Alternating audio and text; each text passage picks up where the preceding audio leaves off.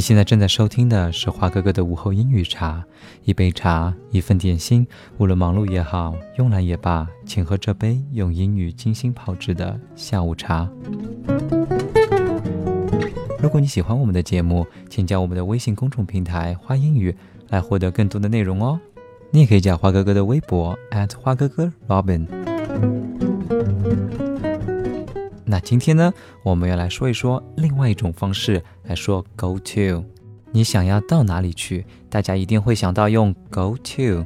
I wanna go to Shanghai，或者说 I wanna go to Canada，或者说 I wanna go to US。但是在和老外的日常交流中呢，大家会听到的更多的是 head out。head out，它的直译就是头朝着某个方向。它衍生过来的俚语意思呢，就是要去某个地方。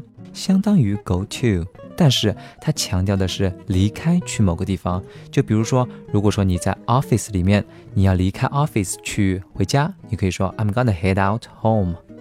你也可能会听到同事和你说 Are you gonna head out？Are you gonna head out？它的意思就是你要走了吗？你准备头朝门脚朝家，直接回家了吗？不过大家要注意的就是，head out 是一个口语的表达，不是一个非常正式的书面表达哦。所以说不要在写作中用，在口语中是非常非常好用的。你也常常可能会听到人家会说 head out。说了那么多，让我们来看看更多的 example sentences。First, we're heading for Houston。这句话另外一种表达方式就是 we're heading out to Houston。We are heading out。To Houston，我们要去休斯顿了。Second, I'm heading out to the store. Do you want anything？我现在要去商店了，你需要什么东西吗？三，I'm heading home. 我正准备着要回家呢。Four, you're headed for trouble if you keep telling such lies. 如果你再继续说谎的话，你会遇到麻烦的哦。 好，让我们来再看一看 conversation exercise。Chinese New Year or the Spring Festival in China is absolutely amazing. I've just been reading news reports about it on the internet. Do they have lots of celebrations? They do, but it's not that so much. It's the way that millions of people are on the move all over the country. Uh, what do you mean by on the move? Well, they're all heading home to spend the festival with their family and friends. Merely by train, I suppose. Yes, that's right. 那么 conversation exercise 的中文呢，我们就不翻译了，你们可以看看下面的文字哦。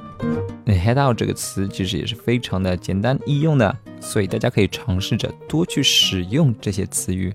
千万要记住的就是，学习英文最重要的目的之一就是交流哦。